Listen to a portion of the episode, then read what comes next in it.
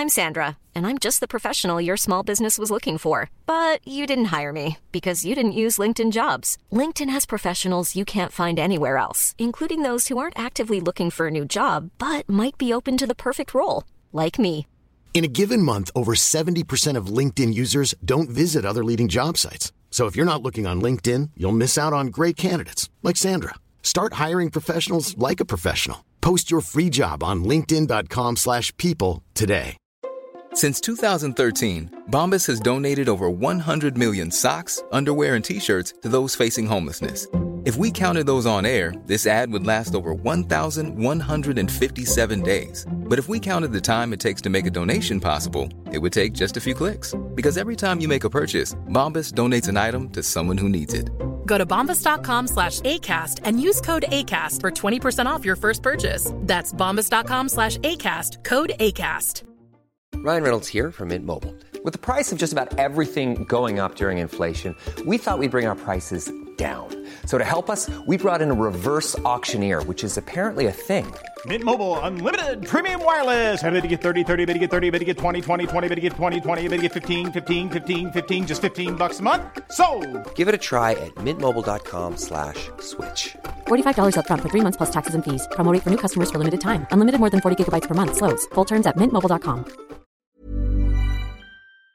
¿Sabías que el nuevo Nissan Rogue 2021 es el vehículo con más tecnologías de seguridad estándar en su clase? Como RAB, para ayudarte a detectar objetos estacionarios en la parte trasera de tu Rogue. ¿Qué significa RAB? Algunos dicen que Rear Automatic Braking, pero para mí es realmente algo bárbaro, o realmente una ayuda bacana, o recursos automáticos brutales. El nuevo Nissan Rogue 2021, con más tecnologías de seguridad estándar en su clase.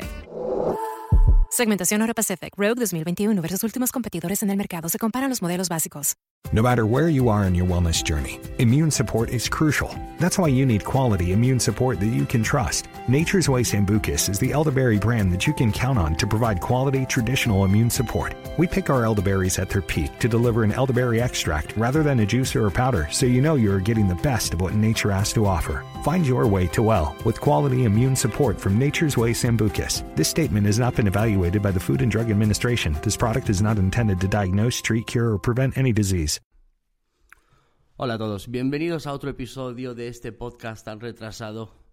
Por fin ya he podido ir organizando un poco las cosas en, en- en mi entorno y en mi cabeza y, y bueno, pues ahora poder tener mucha más constancia en, en- disparar estos podcasts.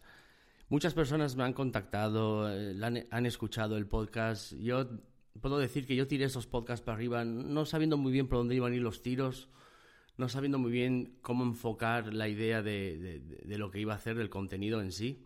Y bueno, empecé hablando sobre algo que, que bueno, es bastante trágico si, si lo analizamos con cierta perspectiva, ¿vale? Un, un joven de 15 años termina en la cárcel condenado por algo que no hizo, por el mero hecho de estar en el sitio equivocado, en el lugar equivocado. Fui condenado injustamente, estuve cinco años preso en Estados Unidos, estuve en 13 en 13 prisiones, en 13 cárceles, en 13 sitios, en 13 instituciones diferentes.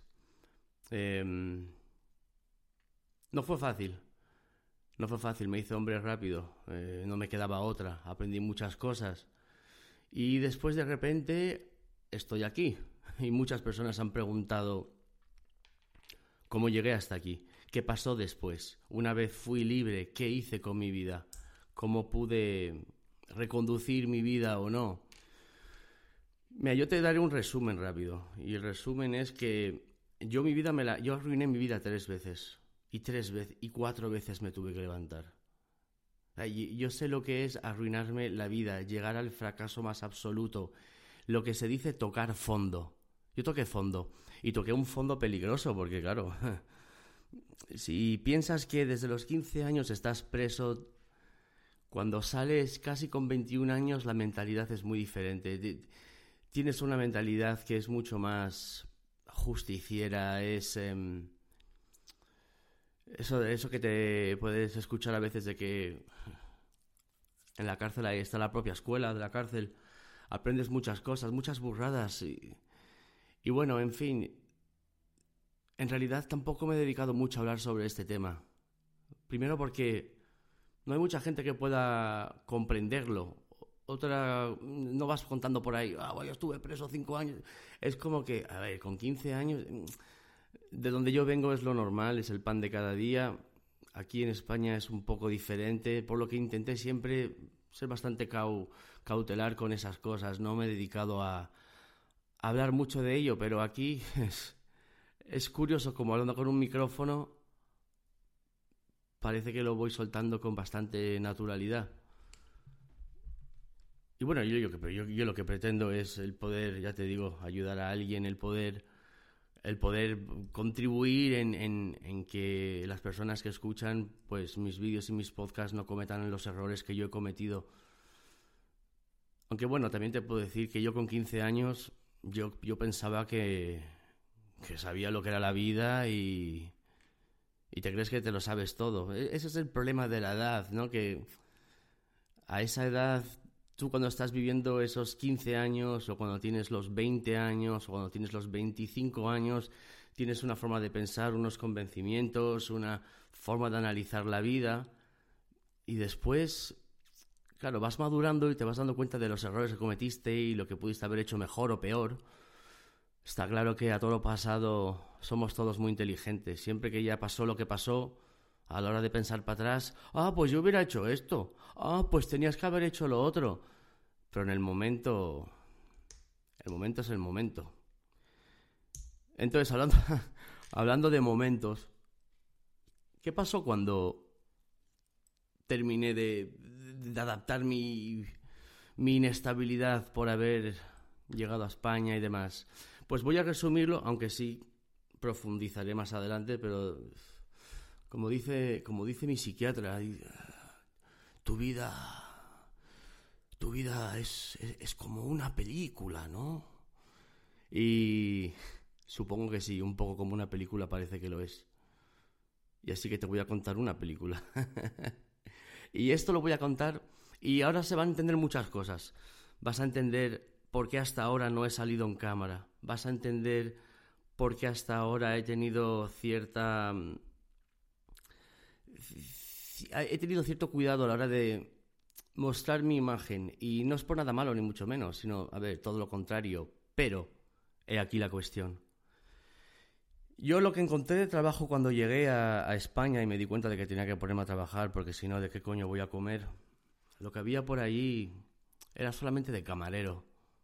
Yo, yo de Madrid fui a Asturias, porque era mi lugar de nacimiento, tenía ahí pocos familiares, no me valía de mucho, la verdad, pero bueno, a ver, fui para allí en principio, después ya cambié de rumbo. Y estaba en Gijón, Gijón, Asturias, es donde yo nací. Es una zona del norte de España, es una zona costera, tiene playas, muy bonito, el tiempo no acompaña, pero bueno, en fin, que es muy bonito tiene un encanto especial, pero cuando falta el trabajo, pues por muy bonito que sea, no... Claro, tú sales con 20, casi 21 años de la prisión y, y llevas 5 dentro, eh, la preparación que yo tenía no era tan amplia, ¿vale? Yo nunca había trabajado, a ver, recordemos, yo entré con 15 años, ¿vale? O sea, alguna vez en Miami había trabajado en un restaurante y tal, que me habían cogido así de esta manera y tal, pero experiencia ninguna. Eso sí, claro, en Gijón a los pocos días ya me di cuenta de que tenía que hacer algo con mi vida porque había que comer. Y, y me puse a trabajar de camarero. Y me acuerdo que me cogieron en una sidrería. Una sidrería, para quien no lo sepa, es un sitio donde venden sidra, entre otras cosas, ¿vale? Hay comidas y tal, pero eh, la bebida estrella suele ser sidra. Y la sidra es, es una bebida alcohólica que viene eh, a través de un proceso que se hace con la manzana. Se aplasta la manzana y demás, se pocha. Entonces, bueno, así se, se produce e, esta bebida que después tiene un, un, nivel de alcohol, no muy grande, pero bueno, si te bebes un par de botellas, pues ya vas a andar bastante borracho. En fin, la sidra se escancia, quiere decir, tú sujetas un vaso con una mano y después con la otra mano coges una botella, siempre son verdes, y elevas tu brazo arriba del todo, inclinas la botella para que vaya cayendo el chorro y tiene que romper el chorro justo en el borde del vaso cayendo hacia adentro. Siempre salpica un poco para afuera y tal, pero bueno, eso es un arte que, que tienes que practicar para dominar. Una vez ya lo dominas, acabas, acabas aprendiendo como lo que es la técnica del equilibrio del agua y demás para que corra el aire justo por la botella, la apertura. Ah, es una historia. Y me acuerdo que yo estaba trabajando en un restaurante, pues, sidería, restaurante de esa, y me tenían en, en, lo que era la barra. Y venía ahí la gente a pedir, a pedir sidra, ¿no? Y entonces, de cada botella de sidra, y claro, esto yo no lo sé porque esto lo he aprendido haciéndolo. Las sidras se sacan, se sacan unos seis culines, así se llama, un culín. no, no, ni culo ni culón, un culín se llama el traguito que se echa de, de la botella de sidra. Y normalmente tienen que salir unos de seis a ocho culines por botella, ¿vale? Eh, estando ahí trabajando en ese pequeño sitio, ¿vale? Te, tiene serrín por el suelo porque, claro, em, eh, la sidra cae al suelo, resbala y demás, entonces eh, era un sitio donde tenía serrín por el suelo, era olor a queso, queso fuerte, queso cabrales se llama, es un queso así azul, fuerte, em, jamón y... A ver, escúchame, que yo acabo de salir del sistema penitenciario de Estados Unidos, ¿vale? Llevo unos, llevo días, llevo días libre, asimilando mi, mi libertad, em, encajando mi cabeza, eh, intentando enfocar mis pensamientos, intentando adaptarme a no ser libre, a ser libre, pero encima te lo comes en otro país, con la lengua que puede ser muy materna, pero es que yo eh, hablaba en inglés, a vamos a ver, que es que era, mm, era diferente, era todo diferente. Y yo me veía ahí intentando escanciar la sidra. Claro, yo no sabía, pero lo que yo necesitaba era dinero. Y me acuerdo que estaba echando una vez unos culines a un hombre y tal, a un cliente, ¿no? Del bar. Y, y claro, yo lo hacía mal, porque al principio ya yo no sabía lo que era echar sidra. ¿Qué coño es eso de...? Y se me caía por el suelo y tal, ¿sabes? Y me acuerdo que ese hombre empezaba, empezaba a gritar desde otro lado de la barra. ¡Eh, guaje! ¡Guaje! que me tiras la sidra al suelo. Guaje es una forma de decir niño, o crío, o chamaco, chaval. A ver, estás diciendo guaje a un chaval que tiene una botella en la cabeza que te la puede estompar en cualquier momento con mis historias y, tengo que estar y yo me consolaba un poco pensando, si te llego a abrir la cabeza te mato, cabrón lo pasaba mal, me sentía humillado, porque es que, claro, no, esta, esta gente, la, la, gente, los clientes de bares o, restaurantes, hay gente que es muy, muy desagradable, muy mierda, entonces trata mal a la gente y les trata con poco respeto y demás. Y, me costó bastante, eso sí.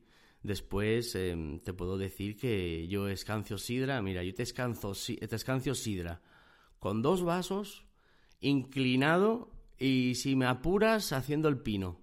Aprendí, aprendí, bueno, ya lo aprendí, ya te las cancio ahora y con cualquier botella. ¿eh? Esas son cosas que no se olvidan. Pero el aprenderlo fue duro. Vale, pues bueno, claramente yo no iba a durar mucho ahí y, por lo, y, de, hecho no, no, duré mucho. Estuve unos pocos días o semanas y después, pues bueno, me fui de ahí, estuve trabajando en otros restaurantes y demás, de camarero casi siempre, eh, forzándome, ¿no? A, aguantar el... Porque la vida, la vida te viene como te viene y la vida te viene por épocas y tú tienes que, y tú tienes que pasar esas épocas y pasarlas como, como bueno, como mejor puedas y de la mejor manera. Y eso es lo que te hace persona, lo que te hace grande y eso es lo que te hace tú. Y en este caso es lo que me estaba haciendo a mí. Estaba desarrollando un nivel de templanza, un nivel de tolerancia, un nivel de cosas que, ya te digo, em, yo cuando estaba dentro, cuando estaba preso, em, sobre todo los últimos dos, tres años, yo no, yo no estaba, yo no estaba bien del tarro.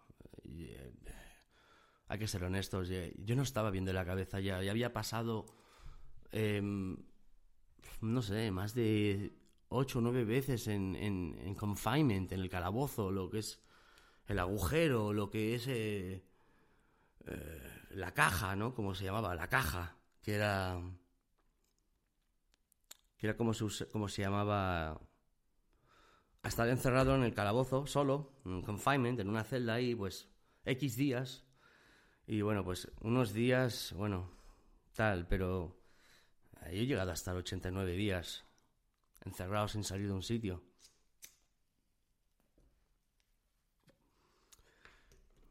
Estas cosas te trastocan, ¿sabes? Yo también he llevado algún par de palizas en, eh, estando en prisión, ¿sabes? Una vez, por ejemplo, tuve una pelea con siete haitianos, eh, o sea, me metieron en una celda con haitianos y, pues bueno, eh, saltaban de mesas, de, bueno, de las mesas que hay ahí, son unas mesas de aluminio que están en el suelo, en fin, que saltaban de las mesas encima de mí metiéndome patadas.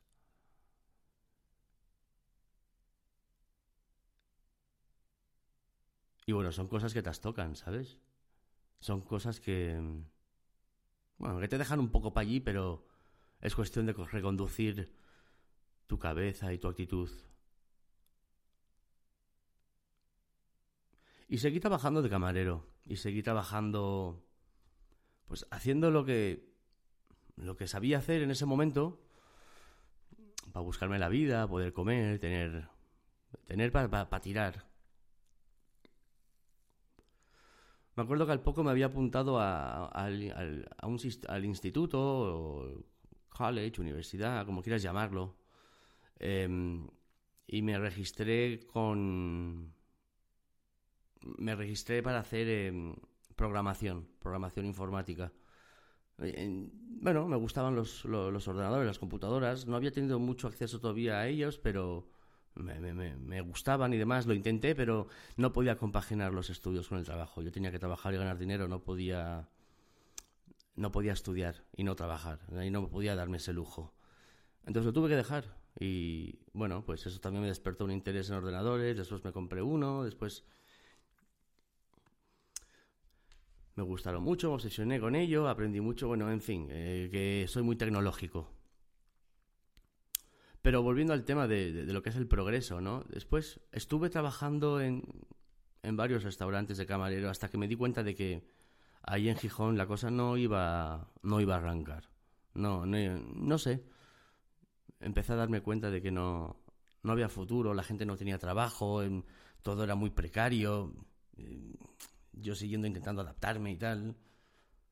Aguanté un par de años así, más o menos. Y después me fui, me fui a Mallorca, a Palma de Mallorca, a trabajar en otro puto restaurante de camarero. Pero bueno, esta vez era en un hotel.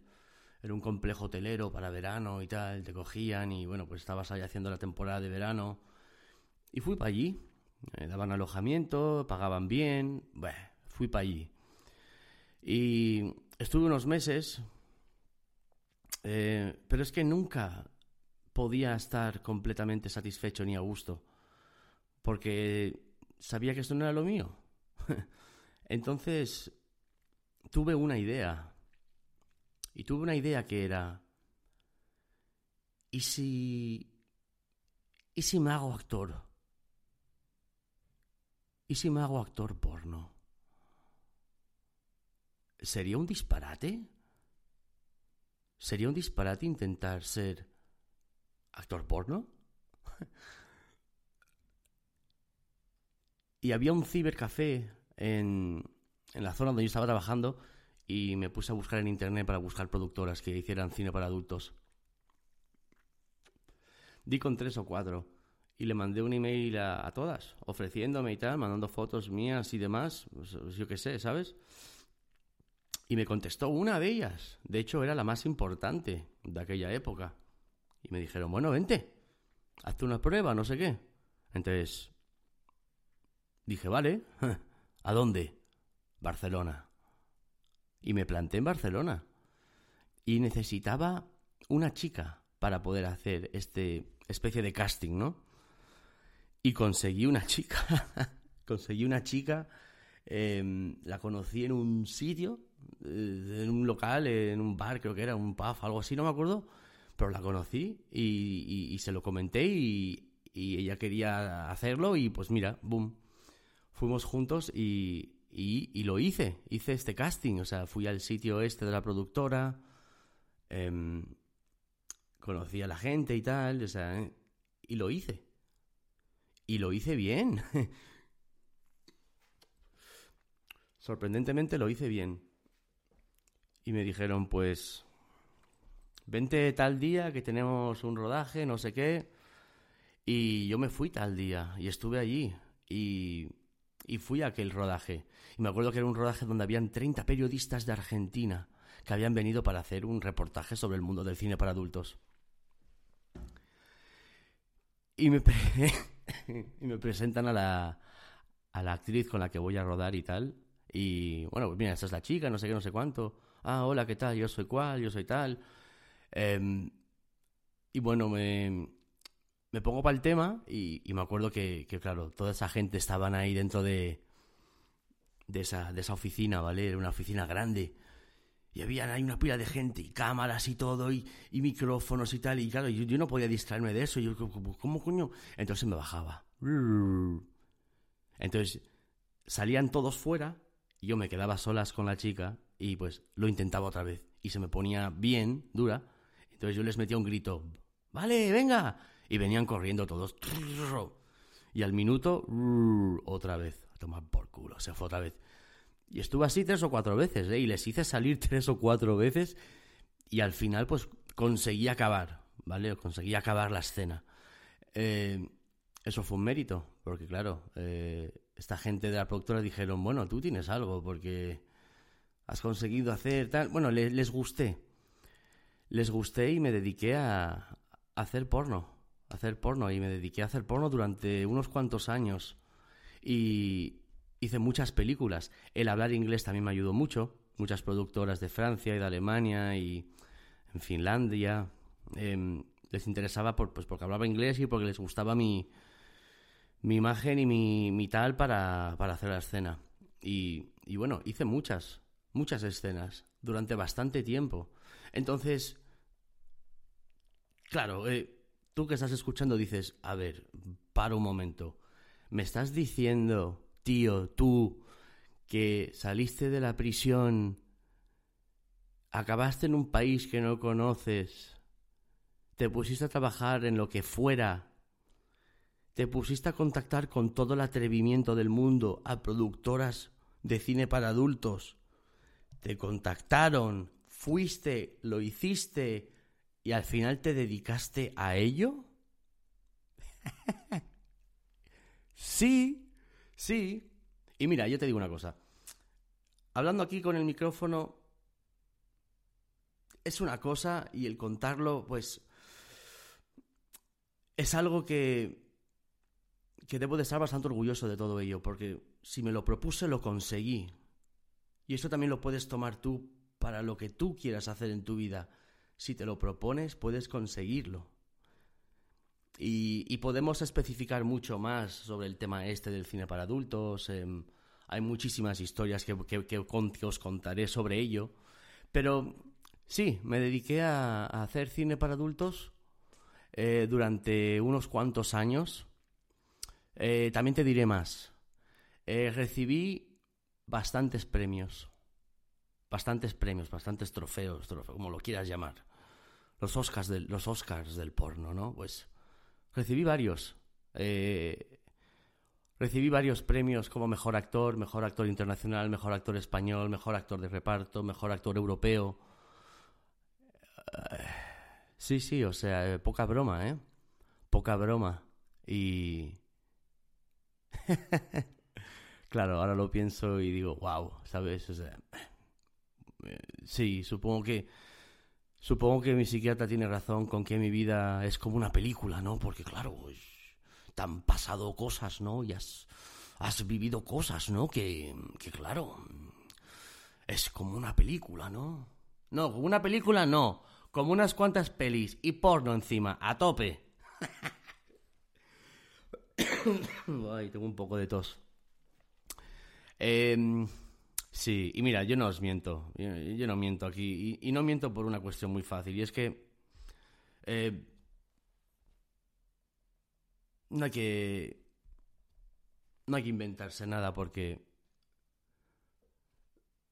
todo se puede demostrar. Y de hecho lo demostraré. A ver, que es que estoy hablando y estoy moviendo la cara, estaba intentando desbloquear el puto iPad tengo el iPad conectado a través del USB-C con el micrófono Shure, no sé qué. Ah. Sí, en el porno estuve bastante tiempo. Em, puedo decir que llegué a lo más alto. Puedo decir que pude saborear lo que es el éxito, lo que es el reconocimiento, lo que son los halagos, la fama. Em, sí, sé lo que es, sé lo que es eso y mm, no, no, tampoco fue mi intención el, haber llegado donde llegué. Me acuerdo que yo cuando hacía, hacía, hacía de actor pornos porque yo quería hacer actor. Pero dije, claro, el actor aquí nadie me va a decir, venga, va, yo te doy una oportunidad. Entonces, ¿qué tengo que hacer? Pues yo pensé, bueno, mira, me pongo a hacer de actor porno y quizás en un futuro alguien, un director o algo así importante, dice, ¡guau, coño, mira! Me gusta este para mi película tal. Bueno, vale, a ver, que ese día no llegó. Pero yo fui un actor eh, muy ambicioso. Yo fui un actor donde yo ya muy rápido lo que quería era interpretación. Y como las primeras em, escenas o rodajes que tuve fue con esta productora que, que era tan importante y hacía pues, películas y rodajes tan, tan trabajados y demás, pues eran eh, películas con guion, con una historia, personajes, y eso me gustaba, entonces yo siempre me metía a eso. Entonces, el, el hacer el acto en sí, yo pensaba que eso lo podíamos hacer cualquiera. Aunque no éramos muchos actores, de aquella época cuando yo empecé, em, no, no éramos más que seis o siete consolidados. Porque era, era difícil entrar y era difícil mantenerse dentro, era muy difícil mantenerse.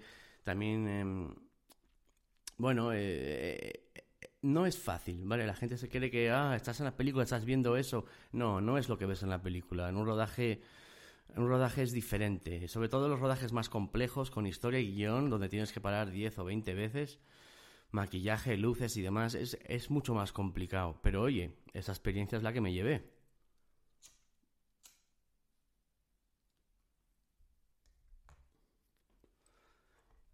Y bueno, pensando ahora en, ello, pues estoy bastante satisfecho y orgulloso de, de haberlo conseguido. Son cosas que demostraré y demostraré fácilmente. Es que es tan fácil como demostrarlo y puedo hacerlo. De ahí que no quería salir en cámara. Y no es que no quería salir en cámara antes, es que nunca me había imaginado el plantearme el salir en cámara, ni me planteé que a alguien le iba a importar una mierda mis cosas de mis podcasts y mis historias mentales y mis, y mis, y mis obsesiones con, con, con las armas y con las artes marciales y... Eh, ¿A quién coño le iba a importar lo que yo tuviera que decir? Si al final, eh, pues mira, pues parece que sí. Eh, y esto de repente ha cogido un volumen y mira, 110.000 suscriptores y avanzando. Y, claro, eh, pues hay que seguir, hay que seguir y por eso es que quiero seguir con estos podcasts. También he sido bastante exigente conmigo mismo a la hora de pensar de que necesito un momento en el que esté bien concentrado, no puedo tener distracciones, quiero sentir una inspiración o sentirme de una manera para poder hablar y transmitir lo que, lo que quiero transmitir. Pero bueno, como os dije, estoy ya bastante organizado en, todas las cuestiones. Y, ahora voy a hacer los podcasts mucho más a menudo y profundizaré mucho más en el tema este de, de, mi, de mi época en el, en el cine para adultos. También ya me imagino las preguntas de ¿y por qué lo dejaste? ¿y por qué ya no lo haces? ¿y qué pasó? Hay muchas cosas, ¿sabes? Hay muchas cosas. Em, Simplemente quiero pensar que estoy haciendo lo correcto en todas las decisiones que tomo y me niego a pensar que no puedo hacer algo o que no puedo conseguir algo porque no creo que estoy hecho de ese tipo de pasta. Yo si me lo meto en la cabeza lo consigo, tarde o temprano. Eh, mi, ambición y, mis ansias de superar y de ser mejor y de intentar, pues, es una forma que, que tengo de querer siempre superarme a mí mismo y, y me orgullezco, me, enorgullece de decirlo porque no me conformo con lo que la vida me dé. Eh, Si te conformas con, con lo que la vida te da, te mete una patada en el culo. Y, y cuando ya llevas varias patadas en el culo, o te hundes o te refuerzas. Aquí hay que reforzarse, señores y señoras, si hay alguna.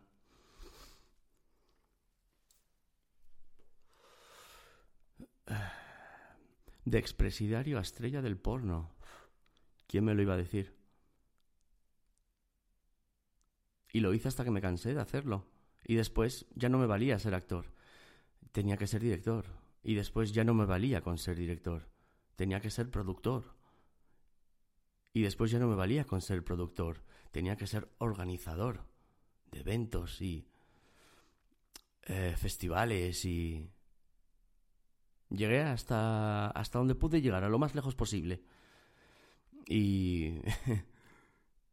y sí, tiene cojones. ¿Quién lo iba a decir?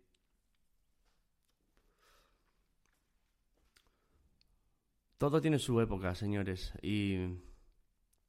Y todos son épocas. Si estás en una época mal ahora mismo, em, no te puedo decir, te entiendo, porque no, yo no entiendo una mierda. Quien te dice que te entiende no te entiende. Una cosa es entenderte, otra cosa es intentar, intentar comprenderte, otra cosa es vivirlo. Y cada uno vive su guerra como, como mejor puede y como mejor sabe, pero nada es imposible. Nada es imposible. Hay mucho más que contar, tengo mucho más que contar. Y os contaré mucho más. Y estoy muy agradecido por, por el interés que, que muchos han demostrado en, en, el podcast, en estas historias que, que, bueno, que de alguna manera pues son, son parte de mi vida y quizás escuchando algunas de las cosas que yo pueda contar pueda ayudar a más de uno. Yo sé que si yo hubiera tenido alguien como yo en mi pasado contándome según qué cosas y me hubiera alumbrado, seguro que hubiera tomado mejores decisiones. Pero a todo pasado somos todos muy valientes, ¿no? Eso sí, siempre fuertes, ¿eh? Siempre fuertes. Pase lo que pase. Aunque estés fatal, aunque estés arrastrado. ¿Cómo estás? Ah, muy bien. Oh, ¿Qué tal? perfecto. Ante todo, tú Es, em, es lo mejor que puedo decir como consejo. Y profundizaré más en, en las cosas que he tenido que vivir. Em, también dentro de ese, de, ese, mundo, ese ambiente, esa industria eh, del cine para adultos. Eh, tuvo sus cosas buenas, tuvo sus cosas no tan buenas, tuvo sus cosas malas, pero es una época. Y no estuvo mal la época.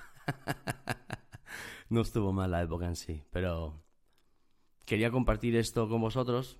Después de dejar eso, seguía otras cosas, pero bueno, creo que eso podemos dejarlo para, para otro, otro episodio de, de este podcast, que ya voy a ser más continuo, voy a ser más serio. Me habéis metido un tirón de orejas fácilmente 50 personas por WhatsApp. Eh... Oye tú, ¿Y el podcast qué? así, así, así algunos han roto el hielo con el, con el WhatsApp. Que el teléfono del WhatsApp os lo voy a decir ahora porque si estás hasta aquí ya aguantando esto, te mereces el teléfono y es más 1 o 001 707 706 0667. Es un poco de trabalenguas, pero también es bastante fácil. Y ese teléfono es, bueno, para quien quiera mandarme lo que sea, un audio, saludarme, tal. Yo saludo a todos, eh, procuro saludar a todo el mundo y, y estoy muy agradecido por todo vuestro apoyo. Así que espero que os haya gustado esta, esta pequeña anécdota. Em, tiene mucha evolución, claro. Es que si me pongo a hablar sobre esto de, del cine para adultos, eh, cómo lo hiciste y cómo seguiste y qué pasó y después cómo eh, es muy, muy extenso porque fueron unos cuantos años. Em, pero el primer premio que recibí, el primero, como mejor actor, fue en México, en Distrito Federal México. Y si hay alguno por ahí que es bastante astuto, me imagino que ya podría ingeniárselas de alguna manera para deducir ¿quién coño es este hombre, Alfa? Em, hubiera sido mucho más fácil, ¿no? En el canal. O sea, hubiera sido mucho más fácil decir, hola, soy tal, em, estrella del, del porno. Eh, hubiera sido mucho más fácil conseguir suscriptores y conseguir petarlo y conseguir la atención. Y... Claro. Pero nunca me quise aprovechar de eso y esa nunca fue mi intención. Por eso es que nunca lo dije y por eso es que nunca eh, toqué este tema. Pero también es cierto que muchas personas me lo habéis preguntado por, por privado y por emails y, claro, es que me sorprendió. Mucha gente realmente os ha importado una mierda esos podcasts. Y estoy muy agradecido, de verdad que sí. Estoy muy agradecido de que os importen esas locuras que salen de mi cabeza.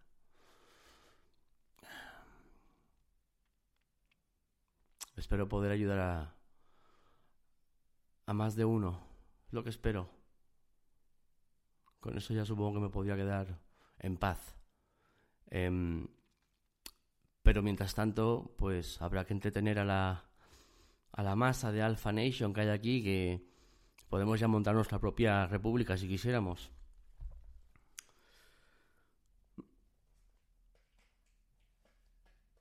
Gracias por escuchar. Hasta la próxima. There's more to working from home than emails, so you need Wi-Fi with reliable speed, the most in-home coverage, and built-in security. You need Xfinity XFi. That's simple, easy, awesome. Go online, call 1-800-XFINITY or visit a store today to learn more. Restrictions apply. Papá, este juego está increíble. Gracias al internet rápido y confiable de Xfinity podemos jugar en toda la casa. Cuando tienes el internet más rápido con Xfinity XFi, el entretenimiento en casa es simple, fácil, asombroso. Aplica restricciones. No disponible en todas las áreas. Velocidades reales varían y no están garantizadas.